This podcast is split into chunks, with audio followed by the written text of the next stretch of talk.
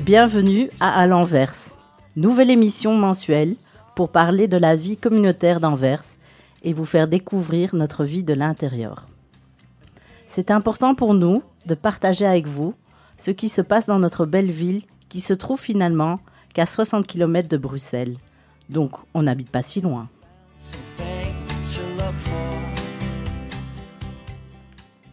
On nous a demandé de faire une émission sur Anvers. Alors ce n'est pas du tout notre métier, mais l'attachement qu'on a pour notre ville nous a poussé à accepter. Donc on la fera comme on est, avec notre accent et plein de fautes de français, mais avec tout notre cœur. Je vous présente ma collègue et amie, Laurence Lapa. Lorsqu'on m'a proposé de faire cette émission, sans aucune hésitation, j'ai directement pensé à elle. Laurence a le don d'avoir une plume facile et créative. J'adore lorsqu'elle prend le temps et écrit ses pensées et pousse des coups de gueule. C'est une personne dynamique et imaginative qui s'exprime formidablement bien. Elle est née à Anvers et elle est mère de deux magnifiques petites filles. On est souvent en désaccord, ce qui enrichissera encore plus notre émission. J'ai le grand plaisir de vous présenter Yael. Yael a 47 ans, elle est mère d'une superbe famille. Yael est aussi une épouse, une fille, une petite fille, une sœur, une amie. Yael est l'amie de tous. Yael a ce don lumineux de rassembler. Rassembler en intimité, ceux qui la côtoient se sentent instantanément en confiance, et rassembler en communauté grâce à ce lien si spécial qu'elle tisse tout naturellement entre les différents groupes que forme la grande communauté juive d'Anvers. Yael est aussi passionnée par son travail. Elle enseigne à Tikfateno, une école pour enfants différents. Yael fait partie du comité de la Nord Hatsioni où elle a elle-même été Ravera. Elle est en effet engagée dans pratiquement toutes nos institutions communautaires à Anvers. Yael brille, elle rayonne, elle est engagée à 100%, Yael est courageuse et pleine d'empathie. Bref, vous l'aurez compris, Yael gagne à être connue. Merci Laurence pour euh, ces louanges. Merci beaucoup.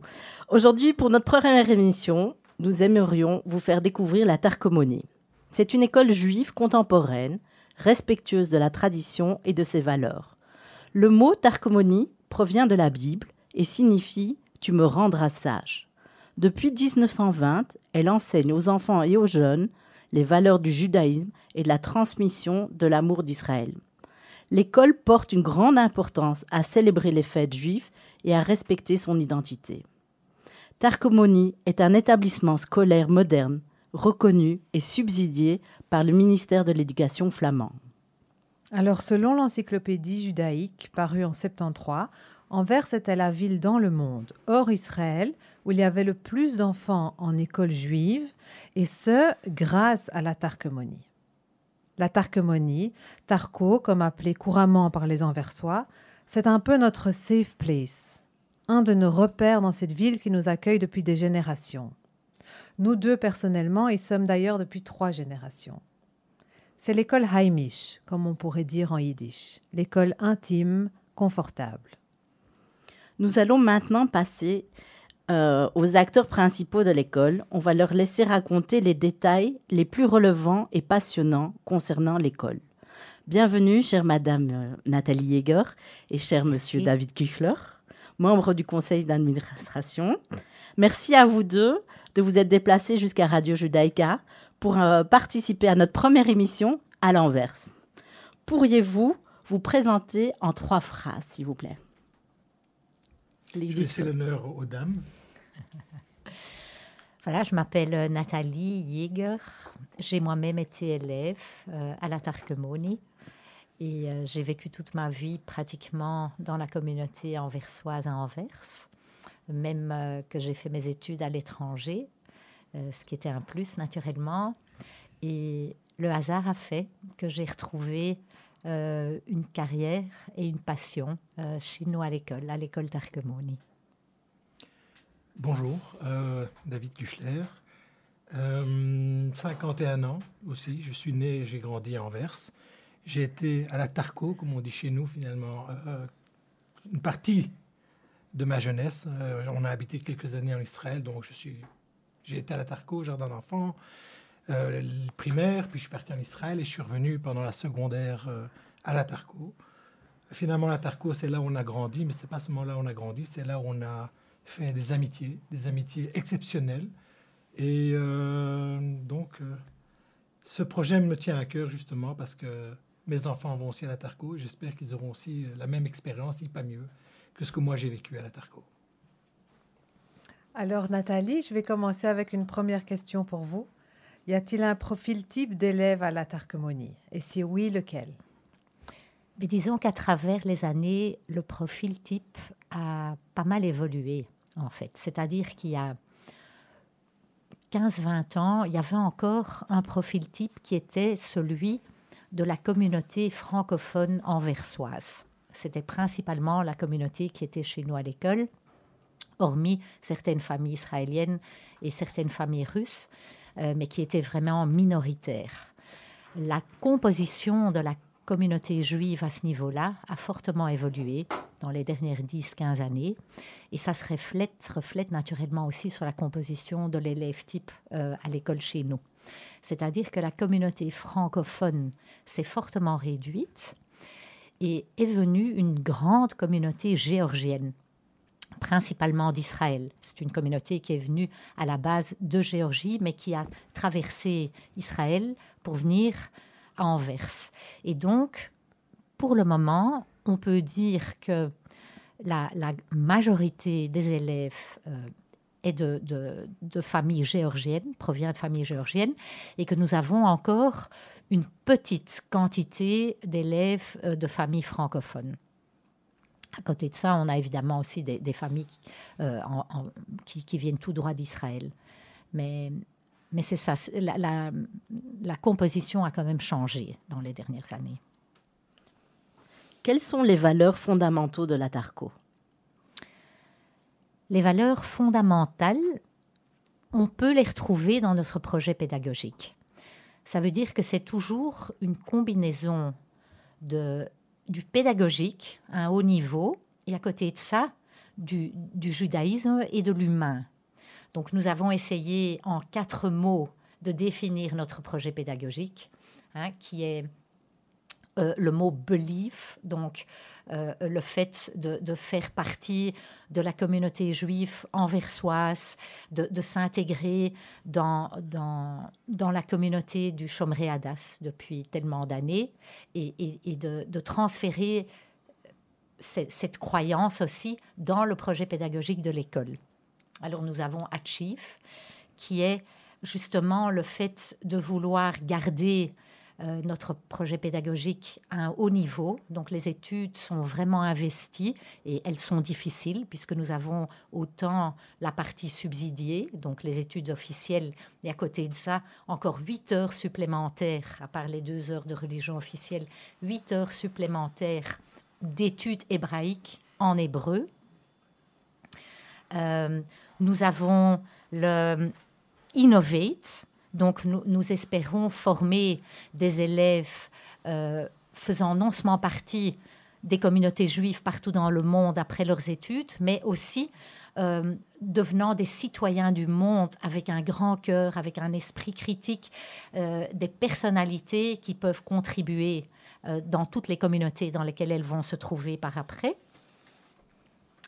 Et alors, il y a aussi le Unite, et ça aussi, c'est double. Donc, d'une part, nous, nous voulons avoir une, une école intégrée à partir du jardin d'enfants et jusqu'au secondaire, avec la même vision, autant sur le pédagogique que sur le développement de l'élève comme, comme humain. Et, euh, et nous avons aussi le Unite dans la solidarité. Donc, euh, dans la solidarité à l'école et dans la solidarité euh, dans la communauté. Merci. Alors, euh, l'éducation reçue par les élèves de la TARCO prépare à quel genre d'avenir académique? Et aussi, est-ce que la majorité des étudiants restent étudiés en Belgique? Ça, ce sont de très bonnes questions. En fait, nous avons toujours, depuis l'existence de notre école, on, a pu remarquer que les élèves étaient vraiment bien préparés aux études supérieures. Et, toutes sortes d'études supérieures dans tous les pays possibles. À ce niveau-là aussi, il y a eu une évolution. Euh, il y a des années, les élèves étaient préparés euh, principalement à étudier en Belgique, où les études sont très très difficiles. Hein. La Belgique et la France sont en fait les seuls pays qui, depuis le, Code Napoléon, ont gardé les études euh, dans le secondaire tellement difficiles, et, au niveau de l'université aussi. Nos élèves étaient parfaitement préparés à étudier autant en français à Bruxelles qu'en néerlandais à Anvers, et beaucoup partaient en Israël, car nous sommes une des seules écoles école juive qui prépare nos élèves en hébreu. Et, donc les élèves arrivent à étudier en Israël en hébreu pratiquement tout de suite après leur arrivée. Et dans les dernières années, il y a eu une évolution à ce niveau-là. Donc beaucoup d'élèves sont partis dans le UK, aux États-Unis, au Canada. Et maintenant, depuis quelques années, sont très très prisés la Hollande et l'Espagne. Pourquoi? Parce que ce sont des pays qui organisent leurs études euh, en anglais en ayant repris beaucoup d'éléments pédagogiques du système américain. Donc elles sont très très euh, focusées sur le bien-être de l'élève dans les études. Mais nous avons donc un énorme chiffre d'études après le secondaire et les élèves réussissent là où ils vont, réussissent très très bien. C'est beau d'entendre ça. Oui, j'en suis très très fière et, même parfois agréablement surprise, parce qu'on se pose souvent des questions. Euh, euh, on se dit est-ce, que nos études sont encore assez fortes? Est-ce qu'elles elles sont encore assez compétitives? Eh bien oui. Eh bien, c'est un peu la preuve que tout le travail, que tout le travail porte ses fruits. Exactement, exactement. Justement, ça, ça, ça, ce que vous dites. Euh, complète un peu la, prochaine question que je vais vous poser. comment ça se fait que les enfants qui terminent la Tarco parlent couramment quatre langues? Euh, c'est vraiment exceptionnel, vous venez de le dire aussi. Et euh, est-ce que ce sont, ce sont les matières scientifiques qui en pâtissent un peu du fait qu'ils parlent euh, quatre langues couramment? C'est aussi une très très bonne question. Donc, je vais commencer par la partie langue. Donc, ce qui a été très très typique pour nous dans la communauté anversoise, c'est qu'à la base, cette communauté parlait le français, mais que les études était en néerlandais. Donc d'office, il y avait le français et le néerlandais qui étaient investis depuis le tout, depuis le tout début. La langue anglaise a toujours eu une énorme attirance euh, sur les élèves. Et comme la musique, euh, les jeux sont en anglais, cette langue-là est, pratiquement comme une langue maternelle. Elle est intégrée dans le vocabulaire depuis le tout début. Et alors vient le fait que depuis le jardin d'enfants chez nous, les heures d'hébreu sont entièrement enseignées en hébreu. Donc nous avons autant euh, les, études religieuses que, la langue même, que les chagim, tout est en hébreu. Donc les élèves terminent de facto avec quatre langues. Maintenant, ce qui est un tout petit peu différent dans les dernières années, depuis que la communauté géorgienne euh, s'est intégrée chez nous à Anvers, c'est que ça, c'est une communauté qui ne parle pas le français et qui, de façon très surprenante, trouve le français très très difficile. Or, cette communauté a un lien euh, euh, très fort avec la Russie, hein, viennent souvent non seulement de la Géorgie, mais aussi parfois de la Russie, euh, d'Ouzbékistan, parce qu'il y a dans la communauté géorgienne, il y a aussi des différents sous-groupes. Hein, il y a les Shvili, les Boukhari, les Kafkazi. Mais ce qu'on voit, c'est que eux parlent souvent le russe. Euh, si pas avec les parents, avec les grands-parents. Donc eux aussi ont quatre langues.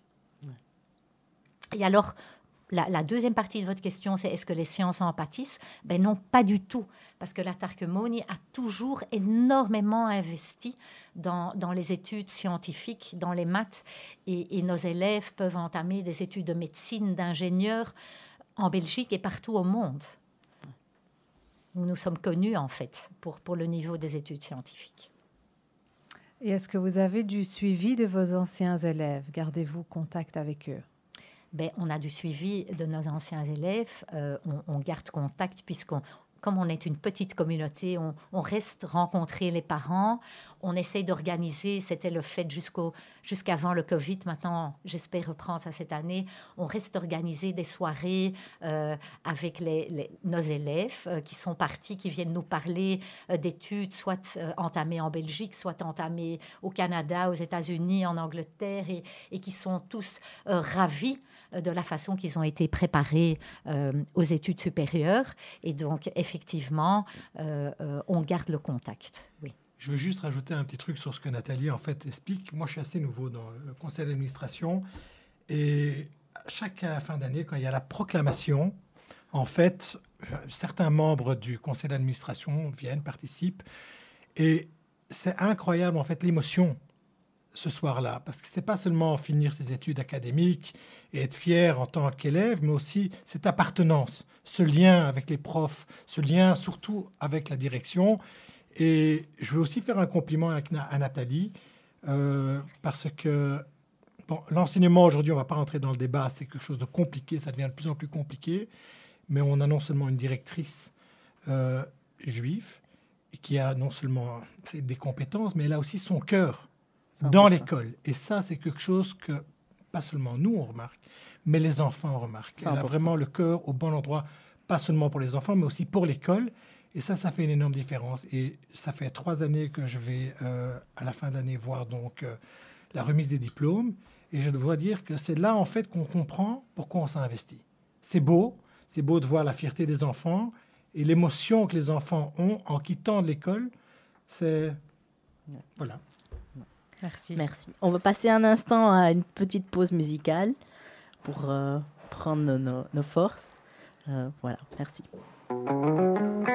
Hey mom, I got a question for you. Won't you tell me what you wanna do? Cause I know we don't usually celebrate. But today is Mother's Day. We're here to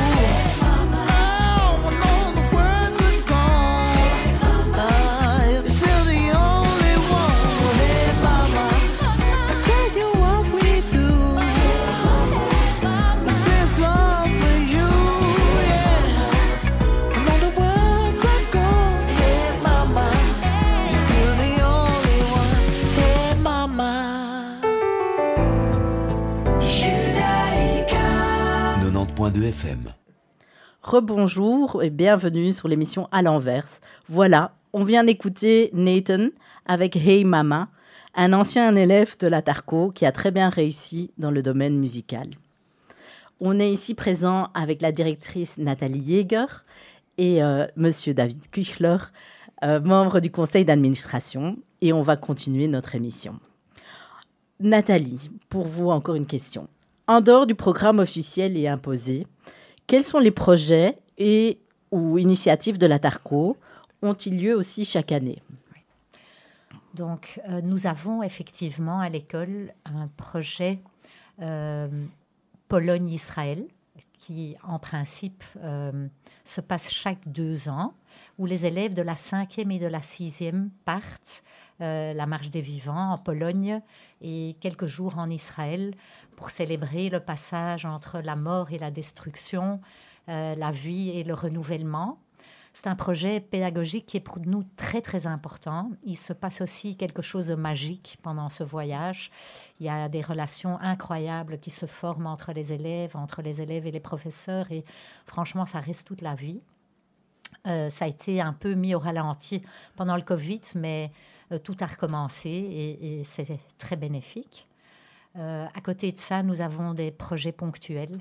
Un des projets qui m'avait marqué vraiment euh, énormément. C'est un, projet récemment à la commémoration euh, d'Eden Grossman, où toute l'école, euh, du jardin d'enfants jusqu'au secondaire, a peint pendant une semaine des papillons qui ont été exposés, qui sont d'ailleurs toujours là. Et ça, c'était un, projet vraiment magnifique. Donc, il y, a des projets qui, sont renouvelés, puis il y en a vraiment des, projets spontanés qui sont organisés par des professeurs, par des parents. Euh, il y a eu un, projet de, bien-être émotionnel euh, pendant le, lockdown du Covid aussi. Euh, que j'ai pris peine à organiser, puisque je me suis rendu compte combien nos jeunes souffraient de ce qui se passait, parfois beaucoup plus que ce qu'on pensait. Et donc, j'ai pris le temps pendant une semaine où il y avait un lockdown de passer cinq jours sur Zoom. et pour pouvoir avoir un entretien avec chaque élève des 120 euh, sur euh, les difficultés qu'ils avaient, euh, qu'ils avaient ressenties pendant le Covid, ce qui était difficile, ce qui se passait bien, comment se passaient les études. Et, ça aussi, je pense que c'est un projet que j'aimerais pérenniser à l'école, qui est vraiment de, de porter plus d'attention au bien-être émotionnel des élèves. Il me semble aussi que vous faites des projets en dehors de la communauté, genre qu'il y a des classes qui vont voir, euh, qui, passent du temps dans un centre de sans-abri.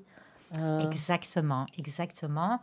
Oui, ça c'était euh, grâce à, à, Yael Grossman. Ça a été organisé avec notre prof de néerlandais, Paul van Sutendal. Et, ça aussi, c'était magnifique. Donc, les élèves de la cinquième sont partis une journée et sont rentrés en communication personnelle avec les sans-abri.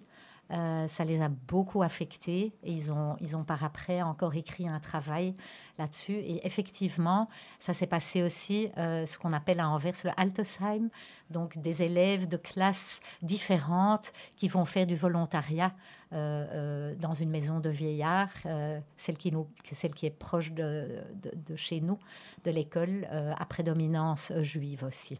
Mais effectivement, nous avons euh, euh, des projets qui ont été un peu mis au ralenti à cause du Covid et qu'on espère réinvestir.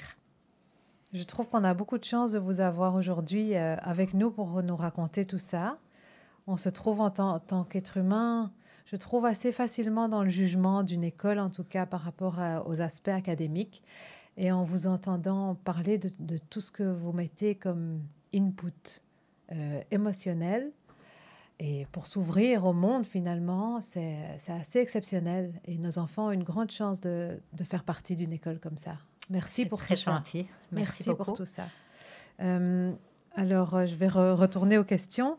Euh, comment fait l'école pour recruter de nouveaux élèves? Et cette année, vous avez créé une nouvelle section en Athénée aussi. Est-ce que vous pouvez nous l'expliquer? Oui, bien sûr. Oui, ça c'est, vous faites une question magnifique. Ça veut dire que recruter de nouveaux élèves est en fait un défi.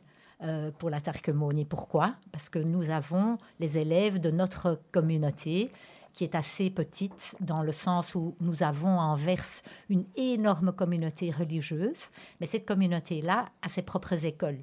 Donc nous, nous n'avons qu'une certaine communauté euh, d'où nous pouvons recruter les élèves.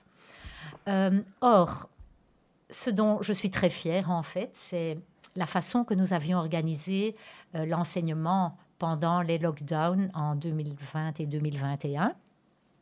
ensemble avec les professeurs, nous avions décidé de ne pas laisser les élèves pendant de trop longues périodes à la maison. Donc nous avons opté pour un système où les élèves venaient un jour à l'école, bien sûr avec le respect des masques et de tout le du, système sanitaire à ce moment-là, mais ils avaient cours un jour sur deux, un autre jour sur deux, ils étaient à la maison, mais il y avait ce deuxième jour un respect de l'horaire. C'était très lourd pour les élèves, je dois dire vraiment lourd pour eux. Et, je crois que c'était des journées vraiment pas faciles. Mais il y a eu un double avantage. D'abord, les études ont pu être gardées à un haut niveau, contrairement à beaucoup d'autres écoles. Et deuxièmement, ils n'ont jamais perdu le lien avec leurs amis, puisqu'un jour sur deux, ils venaient à l'école. Et dans cette période, nous avons récupéré plus de 10 élèves qui avaient, eux, choisi de partir pour d'autres écoles après la primaire.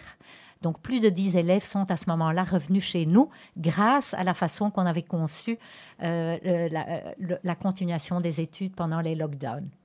Et donc, euh, pour répondre à votre question, nous n'avons peut-être pas exponentiellement de nouveaux élèves, mais nous avons toujours quand même un processus dynamique d'élèves qui reviennent ou de familles qui arrivent euh, euh, d'Israël ou d'autres pays et qui viennent et qui rentrent dans notre école. Donc nous avons une, un, 120 à peu près élèves au secondaire, parfois un petit peu moins, parfois un petit peu plus, et notre but est de sauvegarder ce nombre.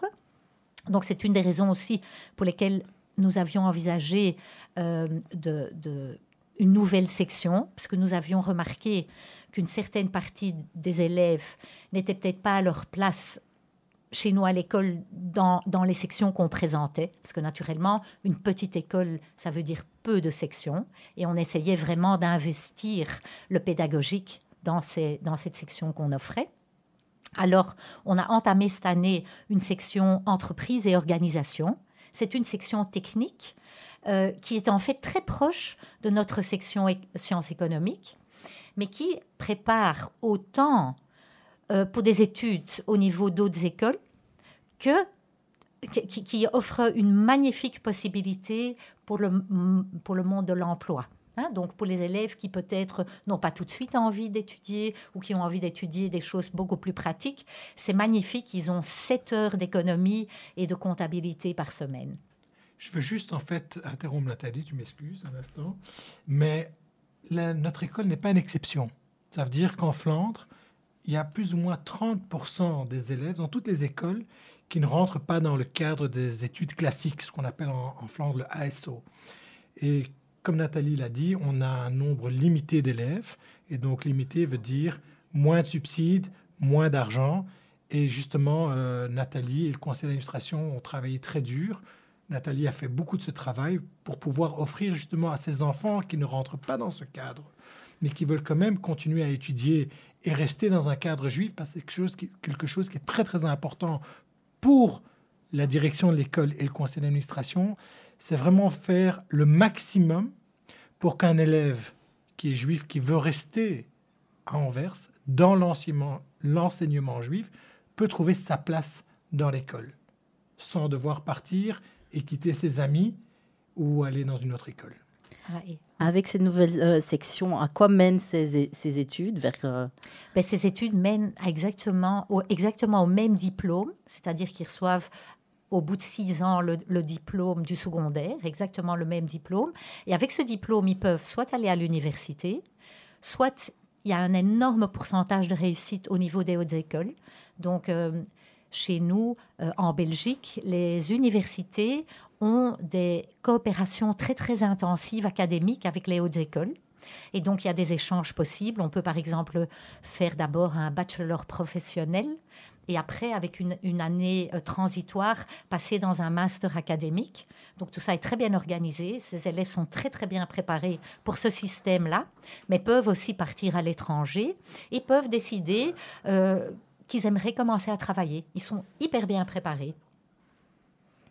Ça commence en première euh, année, cette section? Non, ça commence en troisième année. Mhm. Donc nous avons commencé cette année, donc dans le deuxième degré, nous avons commencé euh, avec une, une, classe de degrés. Ça veut dire qu'elle elle, euh, rassemble les élèves de troisième et de quatrième, et l'année prochaine de cinquième et de sixième pour le moment, il y a moyen de faire ça pédagogiquement d'une très très bonne façon, puisque nous avons sept élèves, dont certains sont revenus aussi d'autres écoles techniques euh, spécialement flamandes, pour, spécialement pour, cette section. pour réintégrer l'école juive euh, dans cette section-là. Donc les deux premières années de l'atelier sont plutôt générales. Sont générales. Et au moment de choisir sa exactement, section. Exactement.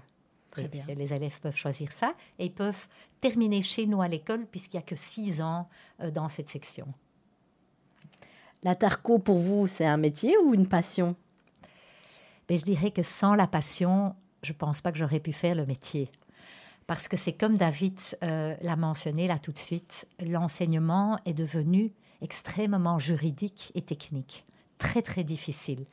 Et si on veut sauvegarder l'aspect humain, on, est obligé d'avoir une énorme passion, autant pour la communauté juive en général que pour l'école, que pour les élèves, que pour les parents et, que pour, pour l'enseignement. Donc, pour, pour, le corps professoral, pour le comité, il faut avoir, je pense, une injection passionnée pour, pour faire ce métier de, la meilleure façon possible, puisqu'il y a tous les jours, à tous les moments, un nouveau défi. Et c'est ce défi qui nous garde euh, euh, avec tout l'entrain qu'il faut pour aussi euh, faire le métier de la meilleure façon possible. Alors, David, je ne vais pas te. Vous voyez, on se connaît bien, on est amis. Je crois que c'est une bonne idée. C'est ce qui fait le charme de notre belle communauté anversoise aussi. Elle est propice aux belles rencontres. Exact. Alors, peux-tu nous expliquer, s'il te plaît, le fonctionnement du conseil d'administration et aussi est-ce qu'il y a des réunions régulières avec ou sans la direction? Alors, en fait, euh, on est, je crois, 8 à 10 membres. Je pourrais même pas te dire exactement, je ne les ai pas comptés. Euh, on a un petit groupe on se réunit une fois par mois avec un agenda assez plein. On a beaucoup de quoi discuter, mais comme ça demande tellement de travail et d'implication, ce qu'on a en fait décidé de faire, c'est de diviser tout le conseil en plusieurs groupes. Chaque groupe est indépendant. Et il est lié à certaines tâches, ça veut dire on a le groupe, on appelle ça le DRC Athénée. Donc c'est trois membres du conseil d'administration qui sont en liaison constante avec la directrice du secondaire pour être sûr pour que le bon déroulement de l'école académique et aussi sociale se passe bien et aussi pour aider, donner du support, comme c'est devenu très très compliqué. On a le DRC euh, de, des primaires et de, du jardin d'enfants. On a aussi trois membres qui font partie de ce DRC, de l'hébreu, finance, etc. Donc on est divisé en petits groupes. Toutes les grosses décisions ne sont jamais décidées par petits groupes. Ce sont toujours des sujets qui sont mis sur la table pendant nos réunions mensuelles. On essaye à la base de prendre des décisions avec un consensus, donc on doit tous être d'accord. C'est très rare qu'on n'arrive pas à se mettre d'accord. Ça prend du temps, les réunions sont très longues. On commence à 8 heures, ça peut finir à minuit, 1 heure du matin. C'est très long, mais on essaie vraiment de faire les bons choix. Euh, voilà, euh, on met beaucoup de temps euh, physique, je la crois plus ou moins 10 heures par semaine euh, pour pouvoir faire le travail. C'est énorme. C'est, je sais pas. un grand engagement de votre part, en tout cas.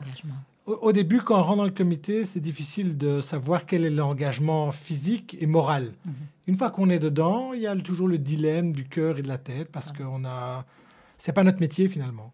Donc on met le cœur parce que nos enfants sont à l'école et parce que ça fait partie de notre communauté, qu'on veut être sûr que l'école existe encore pendant 20 ans. Et puis on rentre à la maison, on se dit, je vais peut-être arrêter cette année. Et puis euh, arrive la fin de l'année, et puis euh, ma femme me dit, qu'est-ce que tu as décidé?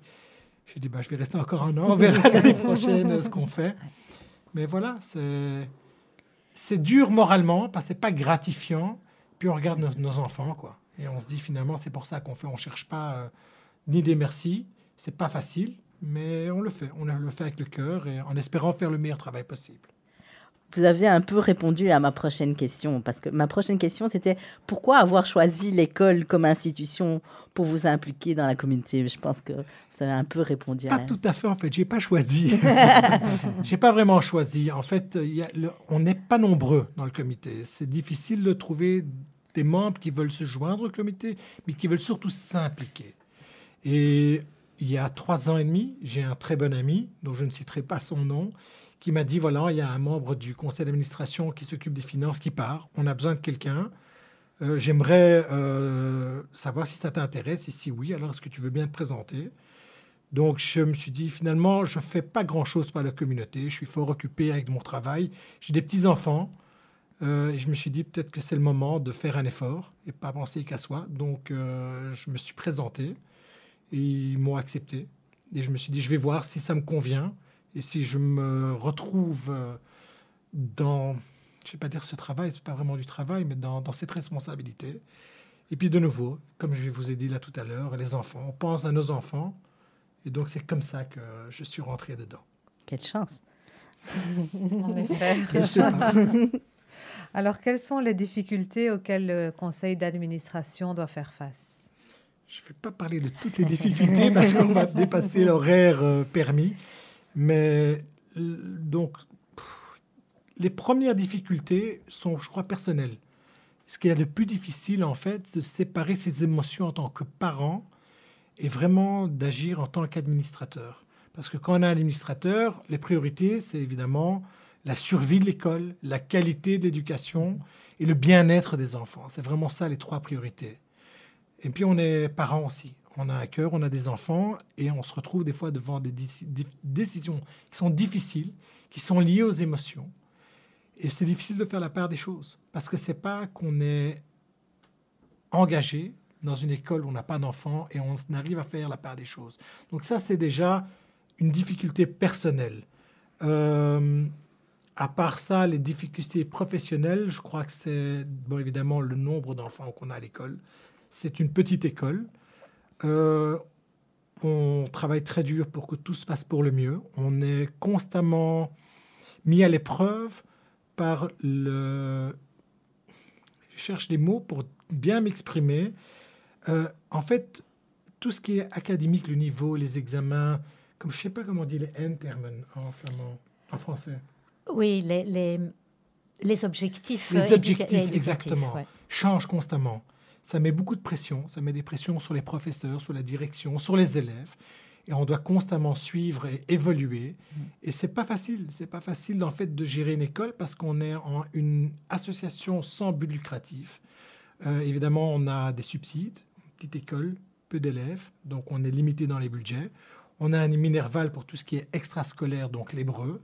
Il y a encore d'autres choses qui viennent avec ça. Le but, l'objectif, c'est de garder, rester dans le vert, sans faire des bénéfices. On aimerait faire grossir les réserves. Mais alors là, on n'aimerait pas mettre en fait cette épreuve financière sur les familles. Euh, donc essayer de garder un équilibre. Ça, c'est très compliqué. Et aussi essayer de garder vraiment une qualité d'éducation euh, qu'on offre à nos enfants.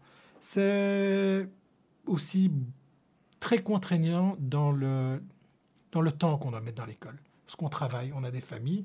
Mais si on veut faire le travail, il faut, faut faire l'effort de s'impliquer énormément et d'être là. Il faut s'investir, sinon. Euh, donc ça, ce sont quelques difficultés qu'on doit euh, faire face, mais bon. Comment s'organise l'entraide pour euh, les familles qui ont des contraintes financières? Une question difficile. on va essayer d'y répondre de manière le plus transparente possible, malgré que c'est un peu difficile. En fait, donc comme je disais là tout de suite, on a des budgets et on doit respecter ces budgets. Et en plus, avec les quelques années qu'on a vécues entre le Covid, l'inflation, la crise énergétique, c'est des stress qu'on a constamment, surtout que nos budgets n'ont pas été augmentés par le gouvernement. On reçoit les mêmes subsides et on doit faire avec. Euh, une famille qui a des contraintes, l'objectif du conseil d'administration, c'est de faire tout pour que l'élève a une place à l'école, avant tout on veut absolument qu'un enfant ait l'option de rester à la Tarco. Maintenant, il y a tout un procédé, donc une famille doit faire une demande. C'est une, euh, une épreuve et pour la famille et pour nous, parce que c'est difficile d'avoir ces conversations. Il y a tout une, un dialogue qui doit être fait, des questions qui doivent être posées qui ne sont pas toujours agréables. On doit faire attention euh, pour tout simplement poser les bonnes questions et pouvoir avoir aussi le bon jugement, ce qui n'est pas toujours facile. Et une fois que le conseil d'administration prend des décisions, c'est jamais une personne en soi seule qui va décider. C'est-à-dire qu'il y aura deux personnes du conseil d'administration qui vont rencontrer la famille. Il va y avoir un dialogue. On va demander certaines questions, comme je l'ai dit, qui sont difficiles. Et avec tous les éléments, on va essayer de prendre une décision le plus juste possible. Je ne peux pas garantir que c'est toujours la meilleure décision, mais on fait le mieux qu'on peut. Et à ce moment-là, on a quelques donateurs qui nous ont approchés et qui nous ont dit donc qu'ils font confiance au conseil d'administration et qui sont prêts à vraiment euh, mettre la main, la main dans leur poche pour justement donner à ces familles euh, et à ces enfants surtout leur place dans l'école. Mm-hmm. Merci à tous les deux de nous avoir euh, répondu avec tant d'enthousiasme à nos questions. On se sent très chanceuse de vous avoir avec nous aujourd'hui. Vous avez énormément de bienveillance et, de positivité. Ça fait du bien de sentir que nos enfants soient dans, dans, vos mains. Alors maintenant, nous allons passer à des questions pour vous deux. Vous pouvez euh, nous répondre à tour de rôle ou l'un ou l'autre. Si, si, la réponse ne vous vient pas directement, c'est OK aussi. Donc, quel est votre meilleur souvenir ou expérience à la Tarco ça peut être aussi de, votre jeunesse, hein. ça ne doit ah pas être maintenant, récemment. Et moi, par hasard, je pense à quelque chose, c'est il y a beaucoup d'années, bien avant que j'ai commencé à travailler, je suis arrivée un jour à l'école, puisque mes enfants y étaient. Et au secondaire, il y avait un préfet, un préfet très aimé, de, de grande taille, un, un, jeune homme. Et cette année-là, il n'y avait plus assez d'heures pour le garder et donc il devait quitter. Et tous les élèves du secondaire se sont assis. Ils faisaient la grève parce qu'ils voulaient pas qu'il quitte. Et ça m'avait terriblement touchée parce que je trouvais tellement fantastique d'élèves de pouvoir prendre ce genre de décision, d'avoir de l'empathie, de réagir sur une décision qui leur semblait injuste. Et, je, me rappelle que je, je, trouvais ça fantastique. Et donc oui, ça c'est quelque chose qui me rend très fière, le fait qu'on crée des personnes critiques c'est pas évident de subir la critique, mais d'autre part, le fait d'avoir un esprit critique est un énorme atout dans la vie. Et puis le fait qu'on puisse se dire que les élèves chez nous se développent euh, euh, comme ça, oui, ça m'avait rempli de beaucoup de fierté et c'est un, très très bon souvenir pour moi. Merci. Ben moi, je ne vais pas parler de ma jeunesse parce que déjà, j'ai pas fait toute ma jeunesse à la Tarco. Et puis quand j'ai fait une partie, surtout la secondaire, j'étais un peu rebelle. Mhm. Donc je ne sais pas si c'était un bon souvenir pour moi ou pour les profs. Mais par contre, j'ai eu un très très bon souvenir qui date d'il n'y a pas longtemps. En tant que parent et en tant que membre du conseil, on a, eu, on a un nouveau rabbin, en fait, euh, qui fait partie de la chômerie Adas. L'école fait sous la tutelle de la chômerie Adas. Et il voulait absolument venir visiter l'école. Et donc, on était trois membres du conseil d'administration et on lui a fait visiter l'école. Et donc, on a commencé par le jardin d'enfants. Et on est rentré dans la classe, c'était juste avant Rosh Hashanah. Et on ne se rend pas compte, en fait, ce qui se passe au jour le jour dans l'école. Et je suis rentré avec le directeur et, encore deux membres du conseil et le rabbin. Et je regardais comme ça un peu à l'écart les enfants, nos enfants. Et ils chantaient en hébreu et ils étaient accompagnés par les profs et ils dansaient. Et je trouvais ça tellement émouvant, en fait, ce, cette chaleur, ce qu'on leur enseigne, ces racines qu'on leur donne. C'est tellement exceptionnel, surtout pour les juifs qui vivent hors d'Israël, et on ne s'en rend pas compte quand on vit au jour le jour, on dépose nos enfants à 8 heures du matin, on vient les chercher à 4 heures. On ne se rend pas compte de ce qui se passe vraiment ce que ces enfants vivent à l'école. Et je trouvais ça vraiment très émouvant. Quel aspect de l'école vous rend le plus fier? Euh, la solidarité entre les élèves et, la sensation de fonctionner dans une grande famille. Donc bien sûr, dans une famille, il y a parfois des tensions, il y a parfois des disputes, il y a parfois des malentendus. Mais en gros, chez nous à l'école, et, certainement maintenant que le groupe euh, soit plus petit, il y a une énorme solidarité entre les élèves de tout âge. Ça se voit par exemple le vendredi midi où les moniteurs des mouvements de jeunesse dansent avec les élèves de la primaire, font de la musique. Euh, il y a aussi euh, un lien très, très étroit entre les élèves et les professeurs. Euh, même que parfois, dû à des résultats ou, ou beaucoup de devoirs, euh, la relation est un peu tendue, mais ça y a dans les meilleurs ménages, je dirais. Il y a quand même un lien très très étroit qui, qui perdure aussi. Hein, euh, par après, une fois que les élèves ont quitté l'école. Et, j'ai toujours, quand j'organise une, soirée d'élèves qui sont partis, il y a beaucoup d'enthousiasme aussi à revenir chez nous à l'école. Donc, ce qui me rend le plus fier, c'est ce lien, cet engagement, cette solidarité et, la communauté finalement. Je n'ai plus grand-chose à dire, je crois. Nathalie a couvert vraiment la majorité. En effet, je vois mes enfants, en tout cas les matins, quand ils vont à l'école, le plaisir qu'ils ont d'aller à l'école. Ils sont contents d'aller à l'école, ils se sentent bien à l'école. Et ça, ça, ça, nous rend fiers que finalement on fait un, bon travail et de voir vraiment ces enfants heureux s'épanouir. Alors maintenant, nous allons passer à notre chronique de à l'inverse.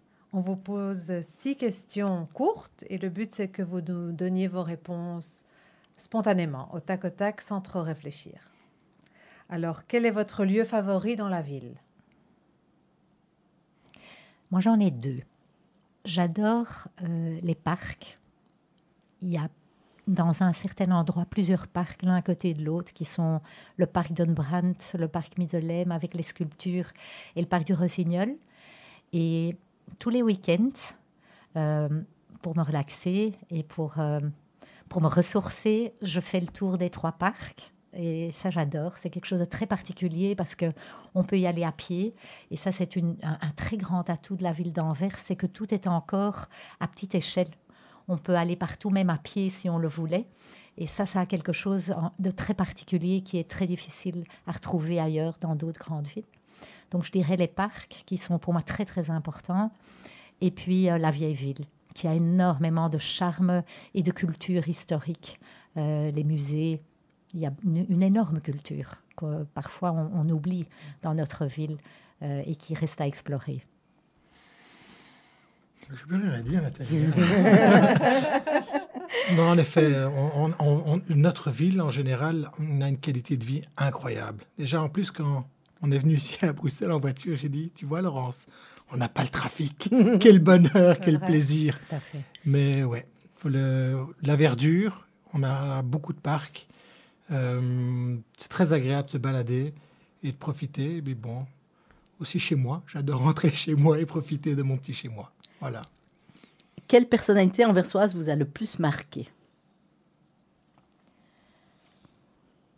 Euh, Je pense, dans les dernières années, si on parle de la politique, euh, Bar de Wever. Parce que j'ai vu Bar de Wever évoluer et devenir un véritable ami et associé de la communauté juive. Et je l'ai entendu être très honnête aussi sur des fautes qui avaient été commises peut-être dans le passé et pour lesquelles au départ il n'avait pas pris la responsabilité. Et donc j'ai développé beaucoup de respect pour euh, la façon qu'il euh,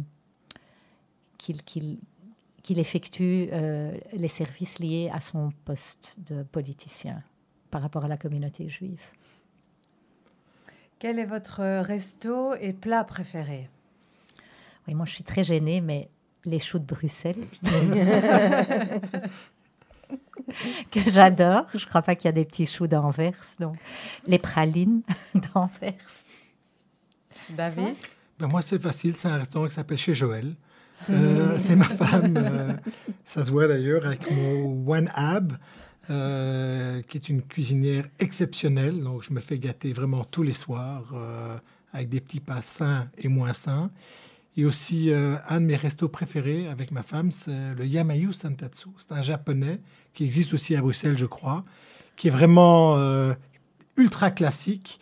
Il n'y a pas de fantaisie, mais la qualité euh, est tout simplement exceptionnelle. Moi, j'ai personnellement quand même encore toujours un lien très particulier avec Benny Falafel. Si vous connaissez Benny Falafel, qui est très on près de l'école. On ne peut pas ne pas connaître. Quel délice. Et euh, j'ai amené récemment une délégation de l'école juive euh, d'Amsterdam, Maïmonide, là-bas. Et ils ont adoré aussi. Donc, c'est à conseiller. Meilleur souvenir de la ville?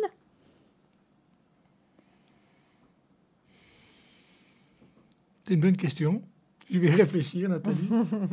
Meilleur souvenir de la ville d'Anvers? Les promenades avec les élèves euh, en allant aux zoo et en découvrant la ville. Euh, ce qu'on a fait pendant plusieurs années avec plusieurs classes, c'était toujours très intéressant.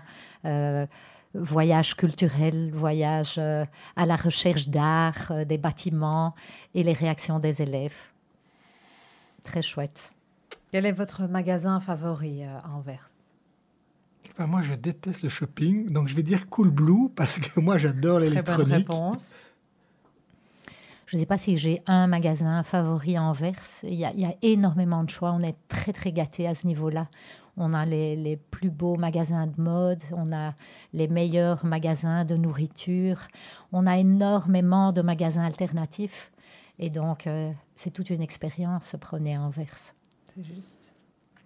Que souhaiteriez-vous euh, pour la ville dans cinq ans?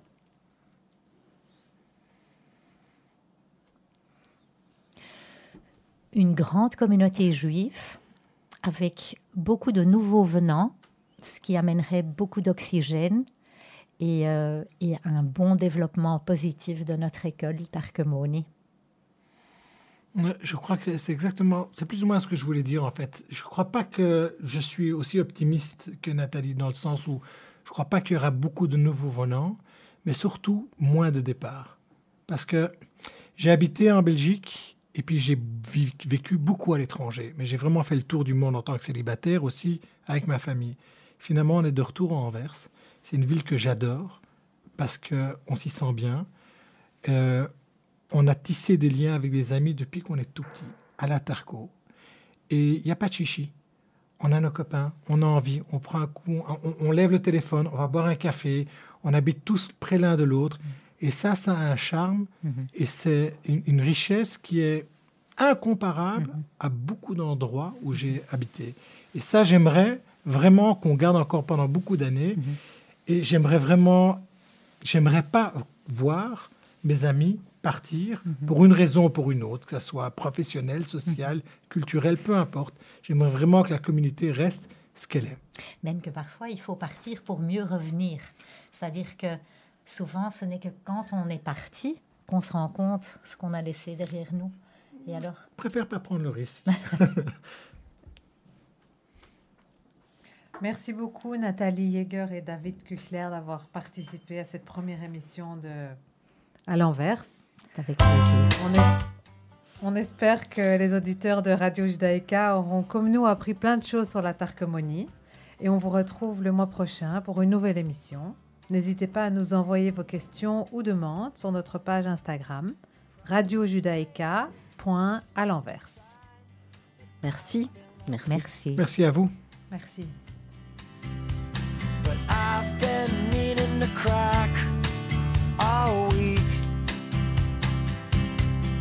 I've been involved, but never resolved to anything shocking. And pain's playing yo-yo in my body.